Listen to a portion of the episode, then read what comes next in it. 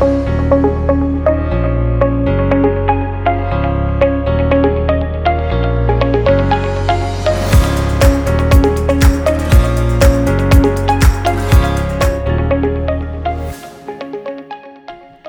to the Cornerstone podcast presented by Global Grace Ministries. I am Francis Wesso, the host of this podcast.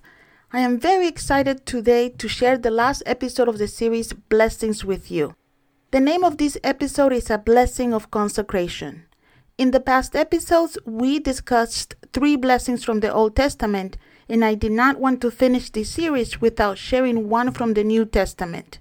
But before we read the passage of the Bible I have chosen to share with you today, I need to remind you that when we pronounce a blessing over someone or claim one for ourselves, we are not just saying something nice.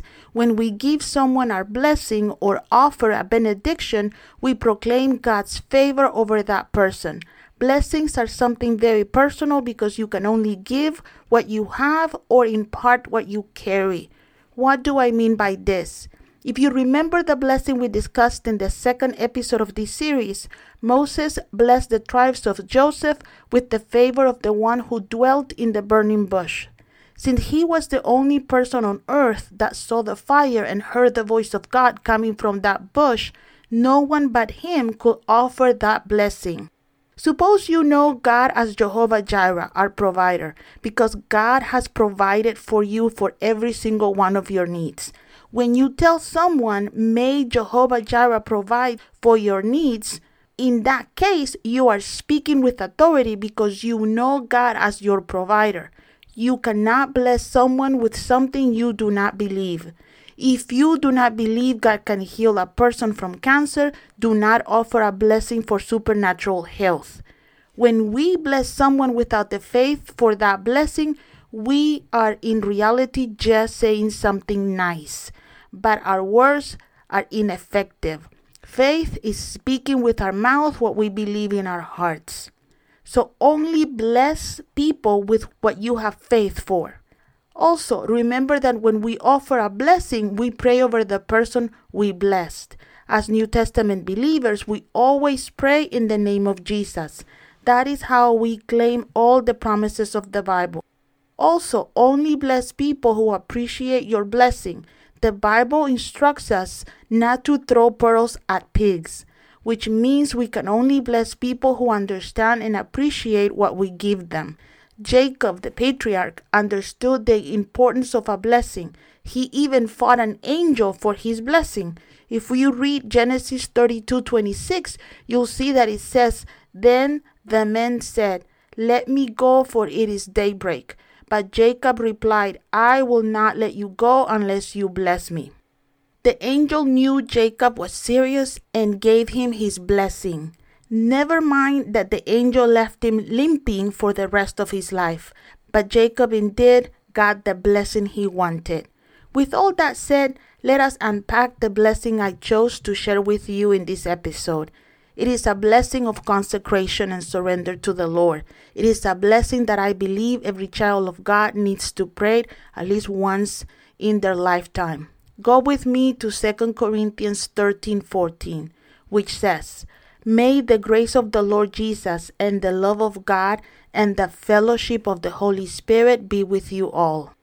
Here, Paul closes his second epistle to the church of Corinth with a benediction or a blessing by praying first that the grace of the Lord Jesus Christ be with all of them. There are three parts of this blessing. This blessing speaks of grace, love, and communion.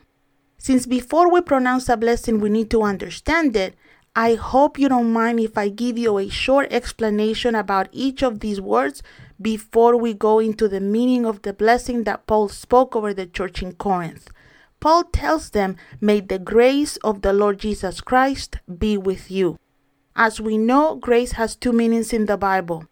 It can mean unmerited favor or the power to perform tasks or endure challenges. Paul here is blessing the church of Corinth with the grace of Christ as Redeemer.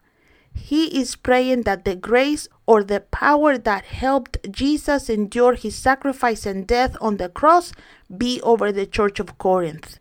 No matter what we face in life, I think it is safe to say that none of us will endure a more significant trial than Jesus did on the cross. Therefore, when Paul gives this blessing or this benediction to the Corinthians, he's telling them, May the grace of Jesus give you the power, the ability, and the capacity to accomplish any tasks you have before you and to endure any challenge you might face. Now more than ever, we need the grace of God with us.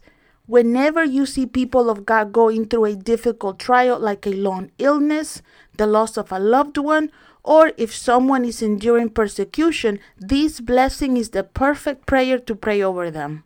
In his final words in 2 Corinthians, Paul also blessed them with the love of the Father, the love of the one who loved us enough to send his only Son to die for us. I believe with all my heart that our lives will be much easier if the Church of Christ understood how much God loves us. So many people, even in the church, have the wrong image of God. They think He's someone sitting on a throne ready to chastise them the minute they sin. Or they see Him as someone who they need to beg for blessings because sometimes He hears them and sometimes He does not. People blame God for all the natural disasters that happen on earth. They consider natural disasters acts of God, when indeed God had nothing to do with them. God is a good father who loves humanity. He is not mad at men. He hates sin because it destroys men, but he loves every sinner. My friends, when our image of God is the one of a loving Father, we live a fear free life because the Bible says that perfect love casts away fear. When you understand that God is your Father and that He loves you, you live free from guilt and rejection. It does not matter if the world does not like you or understands you. The one who made the world loves you. In that love, we are safe. In that love, we find our identity as children of God. Even in the middle of the storms of life, His love is more than enough to carry you through. That is what the love of God is all about. But I want you to see that Paul did not bless the church of Corinth with an understanding of God's love. I believe he assumed that the church of Corinth knew how much God loved them. Paul blessed the church with the love of God. He was praying that they have the same capacity to love that God does. He asked God to allow them to love everyone around them as He loves them. My family, the day we learn to love as God does will be when we see each man as our equal. When we love as God does, we love without expecting that love to be reciprocated. I believe with all my heart that if the church loved the world as Jesus loves it, the entire world will be saved by now. There is no better weapon in evangelism than the love of God. Paul knew that the church of Corinth needed the grace of Christ our Redeemer and the love of God to live in that city. In the days of Paul, Corinth was called Sin City or Carnal Corinth. The city of Corinth was like Las Vegas today. Travelers will get drunk with wine and then enticed into loves for illicit activity with prostitutes and other partygoers. Christians were not celebrated in that city. To win Corinth, the church had to love the people as God did. I don't know about you, but sometimes it is hard to love the people who do not love our God. Recently, we heard on the news here in the United States about a man who had just gone out of jail that kidnapped and killed a young mother who was jogging around her neighborhood. This poor soul left a young husband alone to raise his kids, and these kids without a mother. Evil is everywhere, my family, but as we know, God loves even that killer.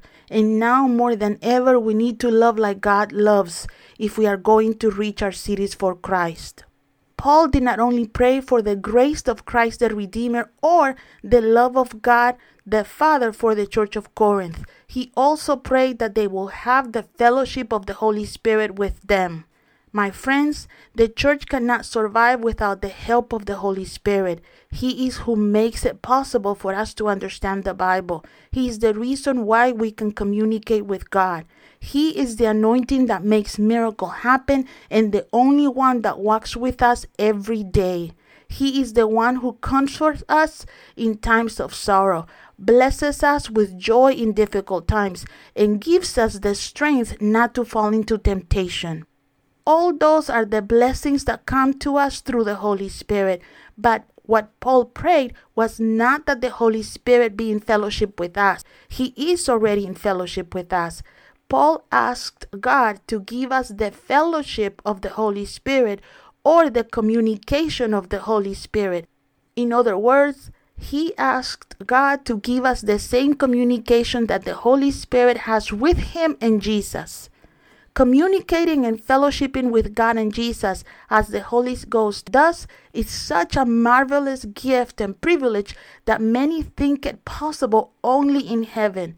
But if Paul asked for it here on earth, it means that we can have it here on earth. Through the Holy Spirit, we can talk to God the Father and Jesus, our Redeemer, here as we will do it in heaven. That, my friends, is a blessing because when we have such communion with the triune God, we can be greatly used for His glory. When we have that type of communion, that type of communication or fellowship, the Lord shares with us things that, like the Bible says, no one has heard, or we can see things that no one has seen. That knowledge can help us pray and avoid tragedies or promote the kingdom of heaven with great accuracy. When you pray this prayer over you or your loved ones, you ask God to give you the ability to endure anything. The love to love the world as God does and to have fellowship and talk to God the Father and Jesus as the Holy Spirit does we can conquer the world for Christ with this blessing. This blessing is not the type of blessing, though, that you pray every day. It is a blessing of consecration, it is a blessing of surrender that can change our lives and the lives of those around us. Therefore, we need to pray it with understanding and commitment. So I hope that when you pray over you or someone, you and that someone understand what you guys are doing. With this blessing, we conclude this series. I hope this series has inspired you to offer blessings over your family and all the people around you. Do not miss our next series. We will be talking about what happens after death. Thank you for your time today. If you have any questions about our ministry or would like to become a partner with us, please visit our website, globalgraceministries.com. May the grace of Christ, God's love, and the Holy Ghost fellowship be with you all.